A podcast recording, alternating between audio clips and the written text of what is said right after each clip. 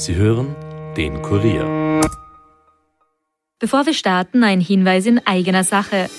Ihr wollt immer informiert sein über das wichtigste Thema von heute, ob Corona, die aktuelle politische Lage, verrückte Diktaturen oder den Klimawandel.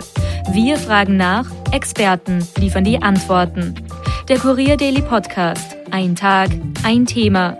Überall, wo ihr Podcast hört und auf kurier.at slash daily.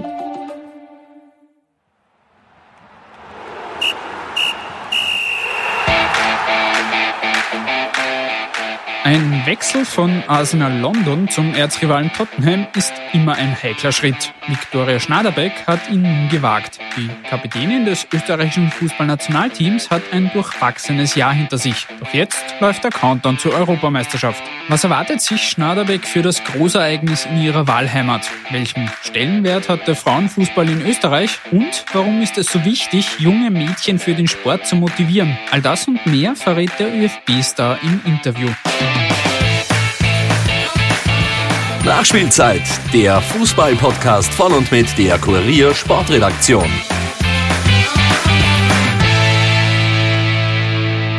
Herzlich willkommen zurück zu einer neuen Episode der Nachspielzeit. Mein Name ist Stefan Berndl und es freut mich, dass ihr wieder reinhört. In den nächsten knapp 30 Minuten gibt es ein spannendes Gespräch zwischen meiner Kollegin Caroline Krause-Sandner und einer der besten Fußballerinnen des Landes. Genauer gesagt mit Viktoria Schnaderbeck, die seit 2007 aus dem Nationalteam nicht mehr wegzudenken ist und dieses auch als Kapitänin aufs Feld führt. In diesen 15 Jahren hat sie die Höhen und Tiefen des Frauenfußballs in Österreich hautnah miterlebt so gut ähm, mittlerweile und so respektvoll der Umgang und ja die Wertschätzung von Seiten des Verbandes ist. Ich glaube, so schwierig war es dann noch vor zehn Jahren, als wir dann zur Nationalmannschaft angereist sind und entweder in ja kleinen Trainingsklamotten trainiert haben oder in der Männergarnitur. Das war das war Tagesgeschäft damals. So ehrlich im krass muss man das sagen. Schnaderbeck spricht hier also ganz offen über ihre Anfänge, die Verletzungssorgen und noch viel mehr. Es lohnt sich also auf jeden Fall dran zu bleiben. Und damit übergebe ich auch schon an die geschätzte Kollegin und Viktoria Schnaderbeck. Viel Vergnügen.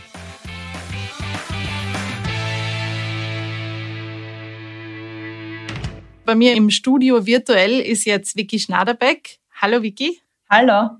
Ja, das Wichtigste vielleicht zuerst. Wie geht's dir? Wie steht's um deine Fitness? Du hast jetzt nicht immer so viel spielen können. Wie ist die Lage derzeit?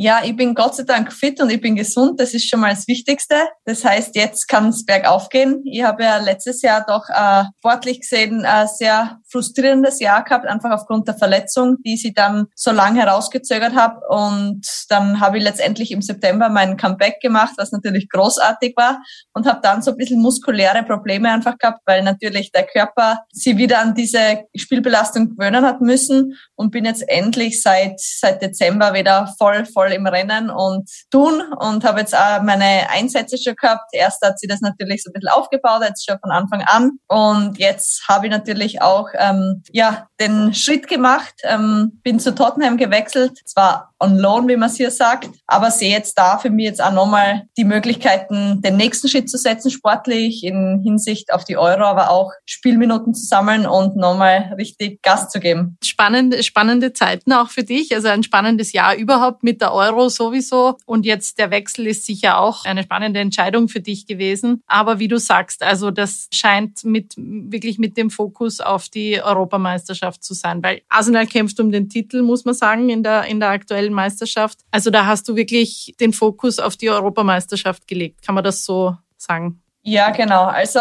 ich würde sagen, ich habe auf jeden Fall Prioritäten gelegt, also mit der Europameisterschaft, das war immer mein Ziel. Aber gleichzeitig habe ich auch dann ganz klar auf mich geschaut, was für mich das Beste ist, sportlich, wie ich die beste Version meines Selbst sein kann, also wirklich äh, sportlich gesehen. Und ähm, das habe ich mit dem Schritt eigentlich klar abgewogen.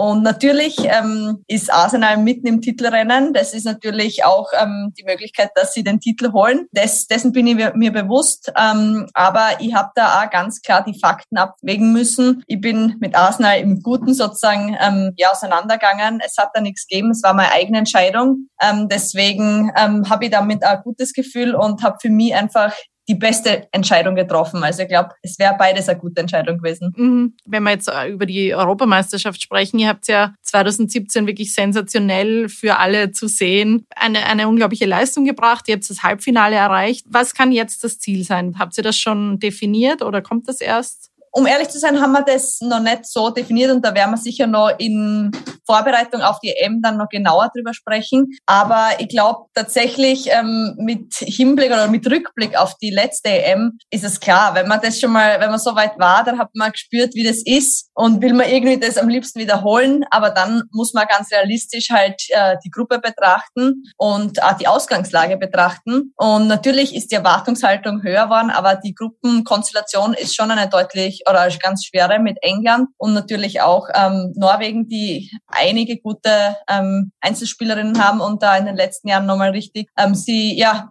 meiner Meinung nach sportlich ähm, verstärkt haben. Insofern wird es schwierig werden, aber trotzdem wollen wir da nach England fahren. Ich meine, ich bin schon da, ähm, um, um das Maximale rauszuholen und äh, Sensation zu schaffen. Das muss das Ziel sein, aber das muss auch der Traum sein. Aber Sensation zu schaffen heißt jetzt für dich, das ähm, nochmal ins Halbfinale zu schaffen oder vielleicht sogar das Finale anzuvisieren? ich glaube, um ehrlich zu sein, glaube ich, wäre schon mal eine riesen, riesen Sensation, die Gruppenphase zu überstehen. Das muss man ehrlicherweise und fairerweise sagen. Und dann ähm, mit am Viertelfinale bist du in einem K.O.-Spiel und da ist einfach alles möglich. Das haben wir gesehen. Wir sind damals sozusagen im Elfmeterschießen ins Halbfinale einzogen im Elfmeterschieden nicht ins Finale eingezogen. Also dann ist einfach so viel ähm, ja, körperliche Fitness gefragt, aber auch ein bisschen Glück und Tagesform. Also ich glaube, dann bei so einem K.O.-Spiel ist natürlich alles möglich, wenngleich man auch sagen muss, dann unter im Viertelfinale triffst du halt nur noch auf die Besten Europas. Also im wahrsten Sinne des Wortes. Und da muss man schon auch ganz realistisch bleiben. Also was aber nicht heißt, dass man nicht träumen kann und ja, gewisse, gewisse, ja, an gewisse Dinge glauben kann. Und das ist, glaube ich, ganz wichtig. Aber wie gesagt, an die genaue oder die genaue Ziel, ja, Definition müssen oder wer, damit werden wir uns sicher noch beschäftigen, genauer ja. intern.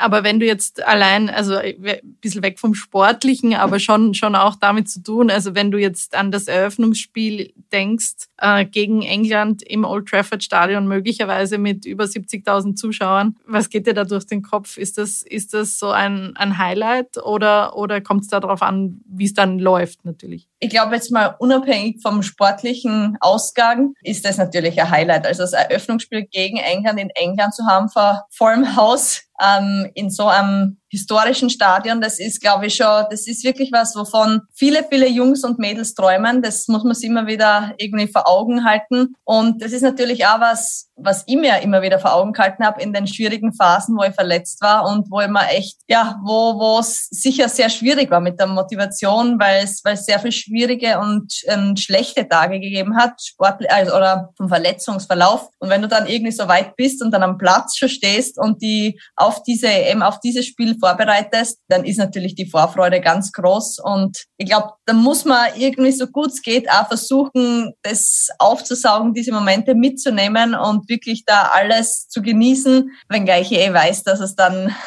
die Realität, ähm, dass es oft anders aussieht, man nervös ist und man voll im Tunnel ist. Und es ist aber auch gut so. Ja, wie, ich mein, schon allein diese, die, die Quali und das alles ist natürlich äh, ein wichtiger Teil einer, eines Großereignisses. Du hast es leider äh, aus der Ferne miterleben müssen. Wie, wie schwer war das für dich? Ich sag mal so, sportlich gesehen habe ich das Glück gehabt, ähm, dass sie doch bei den meisten Spielen dabei war, bis zu Frankreich noch, ähm, mit dem wichtigen Punkt. Dann in den entscheidenden Spielen, wo es dann wirklich um die Quali gegangen ist, wo du eigentlich bei der Mannschaft sein willst, um eben zu feiern, das von zu Hause aus mitzukriegen, ähm, war, war schon echt bitter. Da fühlt man sich schon, schon sehr, nicht ausgeschlossen, das ist das falsche Wort, aber irgendwie so weit weg. Und das tut schon weh. Und das Glück war, Glück für die Manu nicht, aber dass sie zu dem Zeitpunkt auch nicht dort war, weil sie aufgrund von Corona nicht anreisen konnte und wir dann irgendwie zumindest unsere eigene Hausparty ähm, gemacht haben. Ähm, ja, nach dem Motto geteiltes Leid ist halbes Leid. Ja, aber es ist solche Momente kannst du halt natürlich auch nicht nachholen. Aber ich habe mir gesagt, ich spare mir die Momente für für das große Finale, also Finale im Sinne des, des Turniers, also mhm. für, für den Juli dann und dann kann ich damit auch Frieden schließen. Ja, ich habe so ein bisschen das Gefühl gehabt bei der, bei der letzten Euro, dass so eure Erfolge und wo man irgendwie so verfolgen konnte, wie, wie es euch so gut gegangen ist dabei oder so, so erfolgreich, dass ihr so erfolgreich wart, dass das so ein bisschen ein Gamechanger war. Also so einerseits für die Aufmerksamkeit für Frauenfußball in Österreich, aber auch vielleicht als Vorbild für Mädchen, die jetzt sagen, hey, als Frau kann man ja auch super Fußball spielen, ja. Wie, wie ist dir das eingefahren oder wie, wie, wie hast du das erlebt, die, diese Momente? Also danach jetzt so mit der Aufmerksamkeit. Ist ja auch eng mit deinem Namen verbunden. Also allein, dass man dich kennt, hat viel damit zu tun, dass ihr da so erfolgreich wart. Ja, absolut. Also ich glaube, Game Changer trifft's. Also vor allem was die mediale Aufmerksamkeit und die Öffentlichkeit betroffen hat. Ich würde sagen, sportlich gesehen waren wir genau die gleiche Mannschaft vor und nach dem Turnier. Man hat uns halt einfach nicht gekannt oder die Mehrheit hat uns nicht gekannt. Ähm, insofern ist es dann für mich schon nochmal so ein Augenöffner gewesen, auch, wie wichtig es ist, auch die Medien auf der Seite zu haben, um eben den Frauenfußball äh, populär zu machen, um eben diese Plattform zu haben, um eben diese Bühne zu haben. Ich glaube, das ist wichtig für, für uns ähm, als, als Team, für einzelne Spielerinnen, aber auch dann für all diejenigen, für die kleinen Mädels, die dann irgendwie Vorbilder entwickelt haben und im Fernsehen anschauen können. Ich glaube, das ist natürlich ganz wichtig, auf die Zukunft sehen. Und das hat man schon deutlich gespürt. Da sind wir jetzt natürlich auf einem ganz anderen Niveau. Und trotzdem steht und fällt das Ganze natürlich ein bisschen mit dem Erfolg. Ähm, ich glaube, diese Sommermärchen, kann man es eigentlich so nennen, das hat uns natürlich alle so einen Push gegeben und dann flacht es natürlich auch wieder ein bisschen ab. Aber ich glaube wir haben jetzt ähm, eine junge Mannschaft nochmal da relativ viel Veränderung reingebracht, natürlich auch bedingt durch den Trainerwechsel. Und ich glaube, wir sind bereit für, für das nächste Turnier und ja, ich hoffe, dass wir, dass wir dann Ähnliches bewirken können oder auch die Mehrheit Österreichs auf unserer Seite haben und auch einige Herzen wieder erobern können. Also ich habe das Gefühl, dass sich schon viel verändert hat und auch medial, dass da um einiges mehr Aufmerksamkeit jetzt mittlerweile gibt. Aber du hast, du schreibst auf deiner Homepage, dass es am Anfang, also wo ihr angefangen habt, dass es da nicht einmal Leiberl in eurer Größe gegeben hat. Was, was hat es damit auf sich? Kannst du das kurz erklären? ich glaube, da kann man jetzt oder so ehrlich kann man drüber sprechen und so gut ähm, mittlerweile und so respektvoll der Umgang und ja die Wertschätzung von Seiten des Verbandes ist. Ich glaube, so schwierig war es dann noch vor zehn Jahren, als wir dann zur Nationalmannschaft angereist sind und entweder in ja, kleinen Trainingsgemotten trainiert haben oder in der Männergarnitur. Das war, das war Tagesgeschäft damals, so ehrlich und krass muss man das sagen meiner Meinung nach, ich bin jetzt lang dabei, wurden wir zu wenig gesehen und gehört. Wir haben auch, sagen wir so, die Stimme nicht gehabt und nicht diese großen Erfolge, wie es dann bei der Europameisterschaft war, um irgendwie Argumente zu haben. Und das war schon schwierig, weil du immer, du wurdest immer mit irgendwelchen jungen Burschen Nachwuchsteams verglichen oder du, wurde, du musstest die rechtfertigen, dass du genauso gut bist und den gleichen mhm. Aufwand betreibst. Und das war teilweise schon wirklich ähm, hat einen schon getroffen, weil man irgendwie mittendrin ist und weiß, was man da aufopfert. Und trotzdem hat es für uns nie eine Rolle gespielt, weil wir immer gewusst haben, wir machen das nicht irgendwie für, für die anderen, wir machen das nicht für die Aufmerksamkeit, für die Öffentlichkeit oder für den Ruhm. Wir machen das immer für uns und für unsere Vision. Und ich glaube, diese, ja, dieses Bewusstsein und dieser Zusammenhalt hat uns dann nochmal stärker zusammengebracht. Und da haben wir uns nochmal irgendwie so zusammengeschlossen und gesagt, jetzt erst recht. Jetzt äh, machen wir es für uns und für keinen anderen. Und das ist unsere, das ist unser Moment. Mhm. Du hast lange in Deutschland gespielt, jetzt in England und kennst viele Fußballerinnen aus anderen Ländern. Hast du das Gefühl, das ist allen ähnlich gegangen oder gibt es da Unterschiede? Ähm, ich sag mal so, jeder hat mal klein angefangen und dennoch gibt's Unterschiede. Also währenddessen wir damals vielleicht noch mit diesen Problemen gekämpft haben, hat es natürlich dort schon ganz andere Strukturen gegeben. Natürlich auch in größeren Verbänden war das leichter jetzt wie in Deutschland oder in England. Das sind halt einer der größten Verbände, nicht nur im Frauen, sondern auch im Männerfußball. Mhm. Das sind natürlich andere Strukturen vorhanden. Das muss man natürlich schon auch in Relation setzen. Und dennoch geht es da auch um eine gewisse Wertschätzung, um einen gewissen Respekt und um ein gewisses Commitment. Und das ist natürlich in all diesen Ländern einfach schon früher da gewesen. Auch jetzt, wenn man vergleicht, ja, Holland, was da passiert ist, eben Norwegen, das habe ich mitbekommen. Und auch andere Länder, skandinavische Länder, ähm, wo meiner Meinung nach einfach sehr viel passiert ist und wir dann erst durch den Erfolg so wirklich eine Veränderung gespürt haben und dann auch, glaube ich, ja, unser Land mit allen Zugehörigen ein bisschen wachrütteln konnten. Ja, das stimmt. Also das kann man von außen definitiv unterschreiben, dass es so war. Ich habe auch manchmal das Gefühl in Österreich, dass, also wenn man wirklich an kleine Kinder denkt, dass Eltern oder Erwachsene noch immer viel Klischees haben, also so, welche Sportarten Mädchen auszuüben haben und welche Sportarten Buben auszuüben haben. Da, da wird bei Mädchen oft gar nicht dran gedacht, dass man sie irgendwie in einen Fußballverein äh, schicken könnte oder, oder dass man ihrem Wunsch nachgeht, Fußball zu spielen. Hast du das irgendwie auch mitgekriegt? Ich meine, bei dir ist es ja vielleicht ein bisschen anders gelaufen, aber kennst du diese, diese Klischees, diese Vorurteile? Ja, ja, ja, ich kenne die also aus eigener Erfahrung zu gut. Ich bin aufgewachsen oder groß geworden in einem Verein, wo ich die volle Unterstützung gehabt habe, aber wo ich rundherum bei gegnerischen Spielern, Mannschaften oft, sehr oft auch Eltern, um auf das Thema nochmals zu sprechen zu kommen, ja, Vorurteile erfahren habe. Und ja, ich habe mich mit sehr viel ähm, Selbstbewusstsein, Leistung und auch Mut irgendwie da durchsetzen müssen und sozusagen zurückschlagen müssen, sportlich fair natürlich. Und das war natürlich nicht leicht und ich glaube, das ist auch heute teilweise noch der Fall und ich habe das selber miterlebt, wo dann junge Mädels auf mich zukommen sind und gesagt haben, ja, ich würde so gern spielen, aber meine Eltern, die lassen mich nicht in den Verein und so weiter und so fort. Und natürlich interessiert es mich da und frage danach, aber es ist ganz klar, es sind diese Klischees und dieses Denken, sehr konservative, veraltete Denken, ähm, Buben müssen, müssen Fußball spielen, Mädels müssen zum Ballett gehen und das geht natürlich über, über, über alles Sportliche hinaus. Da sind wir in einer gesellschaftlichen, in einem gesellschaftspolitischen, sozialen Themen drinnen, die, die wirklich ähm, viele Mädels betreffen. Und da geht es jetzt ja nicht nur um den Frauenfußball, sondern um viele Sportarten und auch viele Berufe. Ich meine, das ist ja aktuelles Thema und wir wissen ja selber, wie, wie schwierig das ist, dass mittlerweile fast schon Quoten notwendig sind, um Frauen in Führungspositionen zu kriegen. Und letztendlich ist es nicht anders im Fußball. Du musst irgendwie entweder wirklich ähm, Eltern haben, die die unterstützen oder irgendwie Trainer oder Lehrer oder irgendwie in deinem Umfeld ähm, unterstützende Personen haben, die die da reinbringen. Sonst ist es wirklich noch schwierig. Und das ist natürlich ein Problem, weil so natürlich auch sehr viel Talent auf der Strecke bleibt. Aber jetzt mal abgesehen vom Profisport und vom Profibereich, von der Spitze, ja, können vielleicht viele Mädels und auch Jungs ihrem Traum oder ihrem Hobby nicht nachgehen. Und das allein ist sehr, sehr schade. Mhm. Du bist ja auch selber sehr initiativ, was das betrifft, also was die, das Thema betrifft, dass man Mädchen und Frauen äh, fördert, äh, zum Fußball zu gehen und, und überhaupt fördert. Du hast auch einen Verein gegründet, der sich damit beschäftigt. Äh, vielleicht kannst du kurz erklären, was da das Ziel ist.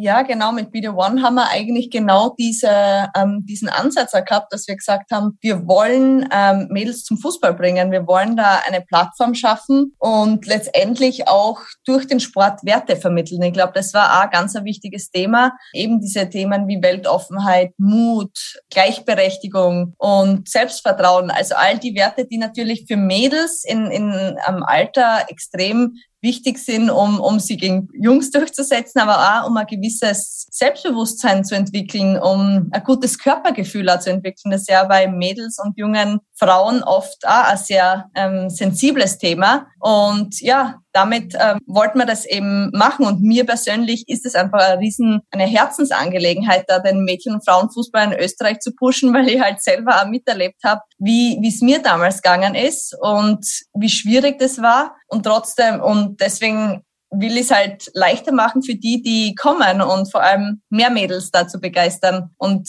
da bin ich nicht allein, da weiß ich, dass es viele auch Kolleginnen gibt in der Nationalmannschaft, die genauso dafür brennen, dass da was passiert und die sie genauso einsetzen. Ich glaube, du hast mal gesagt, dass, wie du klein warst, dass in deinem Zimmer Poster gehangen sind von Lothar Matthäus, stimmt das? Und ja. Stefan Effenberg. Ja. Ähm, also ihr, die ganze, die ganze Garnitur Bayern und international. Ich hätte persönlich vielleicht andere gewählt, aber ich finde es das cool, dass du als Mädel diese Poster da hängen gehabt hast. Aber ähm, hättest du dir vielleicht auch gewünscht, dass es Fußballerinnen gibt, die du dir auf diese Weise irgendwie als Vorbilder halt Bilder aufhängen könntest? Ja, definitiv. Vor allem, ich weiß es noch ganz genau, ich kann mir an dieses eine Spiel noch erinnern, das erste Frauenländerspiel, das ich damals mit meinem Papa angeschaut habe, nicht weit weg von uns. Das war im, ich weiß nicht, vielleicht war ich zwölf Jahre alt, irgendwie so. Damals habe ich, die haben zwar verloren, aber das hat für mich überhaupt keine Rolle gespielt. Ja, Spielerinnen zu haben, die da ähm, Leistung abrufen, damals eben Nina Eigner, die auch bei Bayern München gespielt hat. Das war für mich wie so eine neue Welt, in die ich eingetreten bin und irgendwie wurden mir die Augen geöffnet und ich wusste, das ist möglich. Also bis dahin hat es für mich diese Welt nicht gegeben, beziehungsweise hat es nur Profifußball und Männer gegeben und irgendwie bin ich halt genauso dem so nachgeeifert, ohne zu wissen, dass es das für Frauen überhaupt gibt. Und genauso war es. Also zu dem Zeitpunkt, bis zu dem Zeitpunkt habe ich nicht gewusst, dass es ein Frauennationalteam gibt, dass es Vereine gibt, dass es äh, Spielerinnen aus Österreich gibt, die bei Bayern München spielen. Das war für mich damals eine Sensation und das hat aber auch, war für mich so ein, ein entscheidender Moment, wo ich gewusst habe, da ist was möglich, da ist wirklich eine Profikarriere, von der ich ja schon als Siebenjährige geträumt habe, aber die ist wirklich möglich, die, diesen Weg gibt's. Und wenn der noch so steinig sein mag, den möchte ich einschlagen, den Weg. Und das war, glaube ich, so der Beginn für mich. Apropos steiniger Weg, also deine, deine Profikarriere ist durch Verletzungen äh, gesäumt, also dürfte auch ein sehr steiniger Weg gewesen sein. Wie kann man sich beim, ich weiß nicht, sechsten oder siebten Mal wieder davon überzeugen, dass man wieder alles gibt, dass man diszipliniert bleibt und dass man dieses Comeback nochmal äh, durchzieht? Wie machst du das? Es ist eine gute Frage, weil manchmal schaue ich zurück und denke mir echt, ganz ehrlich, Vicky, wie hast du das wirklich wieder gemacht? Und ich möchte da auch irgendwie nichts verschönern, weil es gab viele, viele Zeiten und Monate, wo es einfach nur scheiße war. Ich glaube, das kann man nicht schön reden und muss man auch so ehrlich sagen. Und trotzdem hat mich immer eine Sache motiviert und das waren Ziele vor Augen. Und jetzt zuletzt war das die Europameisterschaft als mein ultimatives Ziel. Und das hat mir dann immer geholfen und ich bin vom Naturell, glaube ich, eine sehr starke Person und äh, sehr resilient, habe aber letztendlich auch keine anderen Möglichkeiten gehabt, weil es gab nur Aufgeben oder weitermachen. Und das Weitergeben, äh, Weitermachen ist nur mit 100 und 110 Prozent gegangen. Und ich habe mir immer versprochen, dass ich nie irgendwas dem Zufall überlassen möchte und dass ich das, was in meiner Kontrolle liegt, kontrollieren möchte und beeinflussen möchte. Und deswegen habe ich gewusst, ich möchte alles dafür tun, dass ich fit bin, dass ich fit bleibe und der Rest liegt nicht in meiner Hand. Und das habe ich dann auch ab einem gewissen Zeitpunkt so akzeptiert, auch wenn das nicht leicht war. Aber es wäre gelogen, wenn ich sage, es war immer nur fein, schön und leicht. Also es gab viele Tage, ja, die schwierig waren und ich glaube aber gerade die Tage haben mich dann stärker gemacht und ich weiß halt jetzt, dass mich so schnell einfach nichts mehr umwirft und ähm, ja, ich habe eigentlich vor kaum irgendwelchen Dingen mehr Angst, weil ich weiß, was ich schon durchgestanden habe und auf das kann ich dann mich immer irgendwie wieder verlassen und zurückschauen und gibt mir zumindest dann oder jetzt rückblickend ein gutes Gefühl. Das klingt so, als wäre wärst du ein guter Coach oder guter Mentalcoach für dich selber irgendwie. Du machst ja auch noch hundert andere Sachen nebenbei. Du studierst äh, Wirtschaftspsychologie, du bist Keynote-Speakerin, dann hast du deine Vereine. Aber kannst du dir irgendwie vorstellen, mal Coach zu werden, also Trainerin zu werden von einem Fußballteam? Ich muss ehrlich sagen, ich kann mir vorstellen, jetzt mehr als Coach, Mentor zu arbeiten, aber weniger als Coach im Sinne von Manager oder Trainerin. Ich glaube einfach, äh, auch mit meinem Studium habe ich nochmal gelernt, dass für mich so die Arbeit mit den Menschen sehr spannend ist und mich interessiert jetzt auch mal, abgesehen von, meinen, von meiner Fußball-Faszination, auch extrem die Wirtschaft, die ganze Startup-Szene und ja, auch wie, wie, wie dort Dinge laufen. Das habe ich in den letzten Jahren festgestellt. Deswegen ähm, würde ich gar nicht sagen, dass ich irgendwann, ich weiß nicht, in fünf Jahren mal unbedingt im Fußball sein muss. Ich bin offen, ähm, kann mir eben durchaus in anderen Bereichen auch sehen. Und ja, auch im Bereich Coaching oder Consulting ähm, glaube ich, dass ich schon meine Stärken habe und vor allem auch meine Erfüllung finden könnte, weil mir es sehr Spaß macht, Leuten zu helfen. Das merke ich ja in meinem privaten Umfeld, dass ich gern Lösungsgeber bin oder zuhöre und ja, ich glaube, ich bin sehr unvoreingenommen und mache mir erstmal gern meine eigene Meinung und das hilft natürlich auch. Und deswegen muss ich mal schauen, was die Zukunft so bringt. Ich glaube, es gäbe wahrscheinlich einige Möglichkeiten, das ist auch das Gute. Und bis dahin genieße ich noch meine Fußballkarriere. Ja, eben, du hast ja noch Zeit und du hast ja noch ein großes Ziel jetzt, was, was vor dir steht. Also so das. Ein Thema würde ich gerne noch ansprechen, das eigentlich meiner Meinung nach gar kein Thema sein sollte oder kein, kein zumindest nicht in der Form, wie, wie es ein Thema ist, nämlich ähm, dein Outing. Warum glaubst du, sorgt so ein Post, wie, wie du ihn gemacht hast, in Österreich im 21. Jahrhundert noch für so hohe Wellen? Warum, warum ist das nicht einfach, ja, so ist es halt? Es ist lustig, weil ich zuletzt oder vor kurzem erst mit meinem Cousin, mit dem Basti Brödel, eine Diskussion drüber geführt habe, ob es notwendig ist, über ein Coming Out zu sprechen oder nicht, weil ich das ja so gemacht hat. Er ist der Meinung, man, man braucht es doch nicht, aber ich habe eben selber erlebt und hautnah erlebt, dass es einfach und leider immer noch zu viele Menschen gibt, die eben Vorurteile haben, die diskriminieren und die einfach total konservativ und ja, irgendwie mit einem ja, Scheuklappen durch die Welt gehen. Das führt dazu, dass es, dass ich oftmals einfach äh, diese Diskriminierung erfahren habe, aber dass ich mich für viele Jahre total geschämt habe, lesbisch zu sein, das auszusprechen ähm, und mich irgendwie als Versagerin gefühlt habe. Und dann habe ich gewusst, ich möchte nicht, dass das irgendwie anderen Jungs und Mädels so geht. Und ich hatte ja noch Glück in der Öffentlichkeit, den Support von Team und äh, Verband und auch von Familie, also Freunde, vom ganzen Umfeld. Da war ich ja wirklich in der glücklichen Situation, aber